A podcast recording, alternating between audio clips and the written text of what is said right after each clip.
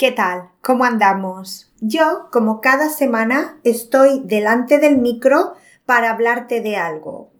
Esta semana probablemente no es algo tan divertido como otras, pero creo que puede ser interesante para muchas personas que aprenden español.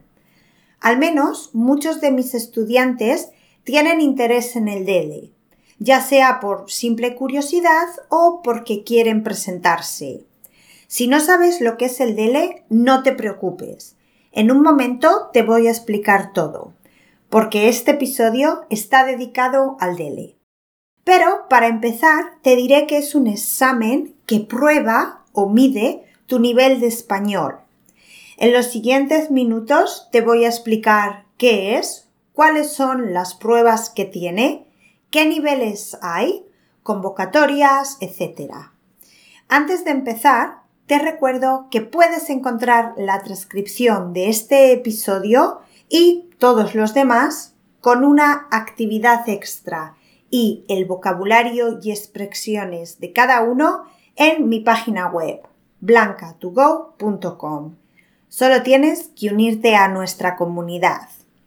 Además, si disfrutas estos episodios y todavía no has dejado una valoración, te agradecería un montón si lo hicieses, porque me ayuda muchísimo a mí y a otros estudiantes que podrán encontrar el podcast más fácilmente. Y si después de este episodio todavía tienes dudas y quieres preguntarme algo sobre esta prueba, sobre el DELE, puedes encontrarme en Instagram. Soy arroba SpanishWithBlanca. Ahora empezamos. Episodio 76 de Blanca to el DELE. Empecemos por explicarlo. ¿Qué es el DELE? Como ya hemos dicho, de manera resumida, es un examen de español. DELE es el acrónimo de Diploma de Español como Lengua extranjera y son exámenes oficiales que demuestran tu nivel de español. Estos exámenes, bueno, los títulos que dan cuando los apruebas, los otorga el Instituto Cervantes en nombre del Ministerio de Educación y Ciencia de España, con la participación de la Universidad de Salamanca en la elaboración de contenidos y evaluación de los exámenes. El Instituto Cervantes, si no lo conocéis, es una organización que se creó en 1991 con el objetivo, bueno, objetivos, porque tiene dos. El primero es promover y enseñar la lengua española y el segundo es difundir la cultura de España, Hispanoamérica e Hispanoáfrica. Si te presentas al DELE y lo apruebas, obtienes un certificado y estos certificados no caducan, son para siempre y además tienen un valor oficial. Entonces, ¿quiénes, qué personas normalmente se presentan al examen DELE? Pues varias. Puede ser, por ejemplo, personas que quieren trabajar en una empresa española o en cualquier otro sitio que pidan un nivel de español y quieren que demuestres tu nivel. Pues si tú enseñas tu certificado DELE, tiene validez. Otra de las razones por las que las personas se presentan al examen, toman el DELE, es porque quieren estudiar en España, quieren ir a la universidad o hacer un curso avanzado a nivel nativo. Entonces, probablemente para entrar en el curso van a necesitar un cierto nivel de español y para probar que tienes ese nivel tendrías que hacer el examen de ese nivel, DELE, y aprobarlo, claro está. Otras personas deciden hacer el DELE simplemente como motivación. No lo necesitan, pero les da un objetivo, una estructura que tienen que seguir para conseguirlo muchas veces están en un punto estancados en el español y el DELE les da un camino, un objetivo final. Vale, hasta aquí un poco qué es el DELE. Ahora, ¿Cuántos niveles tiene? Hay seis niveles, por lo tanto, seis exámenes diferentes que puedes tomar. Estos niveles siguen las guías del Marco Común Europeo de Referencia. Son los niveles A1 y A2, que diríamos son los de principiantes, D1 y B2, que podríamos decir que son los intermedios, y los niveles C1 y C2, que son los avanzados. Vamos a ver ahora qué demuestra cada nivel, qué conocimientos son necesarios tener para pasar el examen, porque el certificado va a decir que eres capaz de hacer eso. El A1 muestra que la persona puede mantener una conversación básica en el idioma en situaciones diarias o para cubrir una necesidad básica. Por ejemplo, pedir un vaso de agua o pedir comida en un restaurante. El A2 indica que el estudiante puede entender frases y expresiones del día a día que son importantes para él como la familia, el trabajo, sus aficiones, esas cosas. Con el B1, el estudiante tiene la capacidad de entender lo esencial de textos estándares y la habilidad de enfrentarse a situaciones comunes cuando viaja a países hispanohablantes. Puede escribir textos coherentes sobre temas familiares y es capaz de describir experiencias, eventos, deseos y dar su opinión y hacer planes. El B2 dice que la persona puede comunicarse con un nativo con bastante fluidez. Puede hablar con las personas de manera espontánea y natural sobre diferentes temas, exponiendo pros y contras y defendiendo su opinión. Además, se supone que en este nivel entiende textos más complejos que pueden ser sobre temas concretos o abstractos.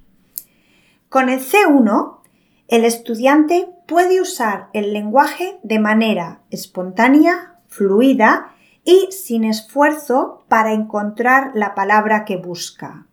En este nivel también se espera que puedas entender el significado implícito de textos algo más largos y complejos y usar la lengua en ámbitos sociales, académicos y profesionales. Por último, el C2 es prácticamente nivel nativo. Se espera que hables en cualquier situación con espontaneidad y adaptándote a cada contexto con precisión. Además, necesitas tener gran dominio de expresiones y para ello conocimientos culturales y sociales. Bueno, estos son los niveles y tú puedes elegir a qué nivel te quieres presentar o qué nivel necesitas conseguir. Cuando lo has elegido para tomar el examen, tienes que inscribirte y para eso necesitas pagar.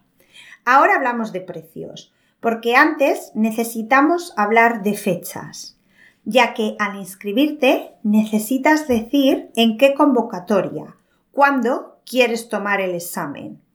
Hay varias durante el año. Las de todos los niveles suelen ser en mayo y en noviembre. Pero luego, durante el resto del año, hay también exámenes, pero no para todos los niveles.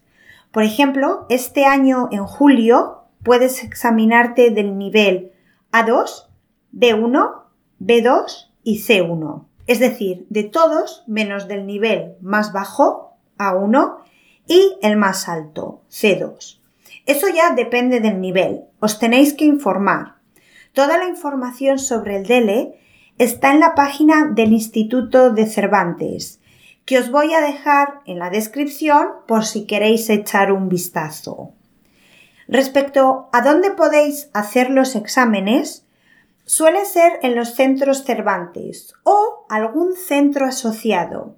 También para encontrar cuál es el lugar más cerca de vosotros, podéis visitar la página del Cervantes y ahí tenéis un buscador. Ponéis el país y os da los diferentes centros dentro de ese país. O incluso por ciudad también, creo. Bueno, ahora vamos a hablar de dinero. Money, money, money. El precio varía según el país en el que estés y del nivel al que quieras presentarte. Pero diría que está entre los 100 y 200 euros. Por cierto, tanto para inscribiros como para el día del examen necesitáis llevar una identificación con fotografía para probar que sois vosotros. Por último, ¿de qué consta el DELI? ¿Cómo son los exámenes?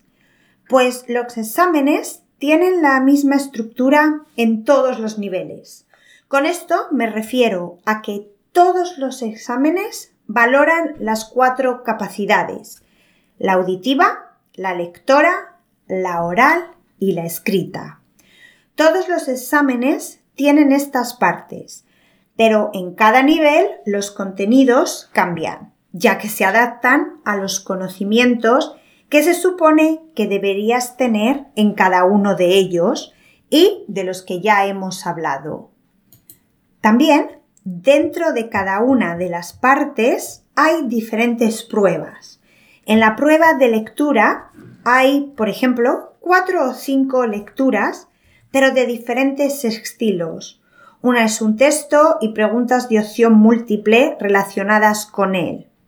Otra prueba es un texto del que han extraído diferentes fragmentos y tienes que ponerlos en el lugar correcto. Se trabaja la lectura, pero de diferentes maneras. Lo mismo con la parte auditiva. Hay otra vez cuatro o cinco diferentes ejercicios dentro de ella. Algunas conversaciones, otras monólogos sobre un tema, varían. En la escritura también se necesita escribir dos textos sobre diferentes temas y con requisitos diferentes dependiendo del nivel. Y para la parte oral es lo mismo.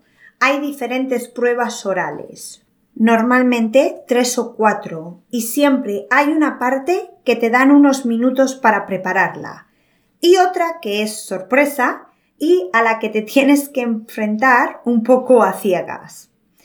Cada una de estas cuatro partes, la lectura, eh, la audición, la escritura y la oral, tiene un valor de 25 puntos y para probar necesitas tener 30 puntos sumando la parte de lectura y la de escritura y otros 30 sumando la parte auditiva y la parte oral. Esto es igual en todos los niveles, excepto en el C2, que es un poquito diferente.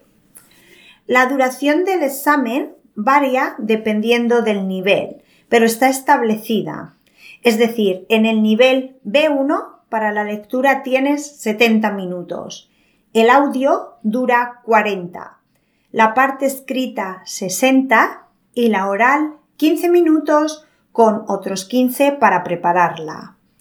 Y una vez que hayáis hecho el examen, toca esperar los resultados, que como todas las cosas de Palacio, van despacio. Son un poquito lentos y suelen tardar tres meses. Los resultados se comunican por correo electrónico y puedes acceder al diploma, en el caso del que lo apruebes, en una página privada del Cervantes. Eh, creo que eso es todo. Bueno, obviamente no todo, pero al menos un pequeño resumen de los exámenes DELE, que son las pruebas, los niveles, las convocatorias. Espero que os haya resultado útil. Como ya he mencionado, si después de escuchar este episodio tenéis dudas, podéis contactarme a través de Instagram en arroba SpanishWithBlanca o visitar la página del Instituto Cervantes, donde está toda la información. Además, me encantaría saber si habéis oído hablar del DELE antes u otros exámenes similares y si lo habéis hecho o estáis pensando en hacerlo. Espero escucharos, pero de momento me toca ir despidiéndome hasta la próxima semana. Un abrazo.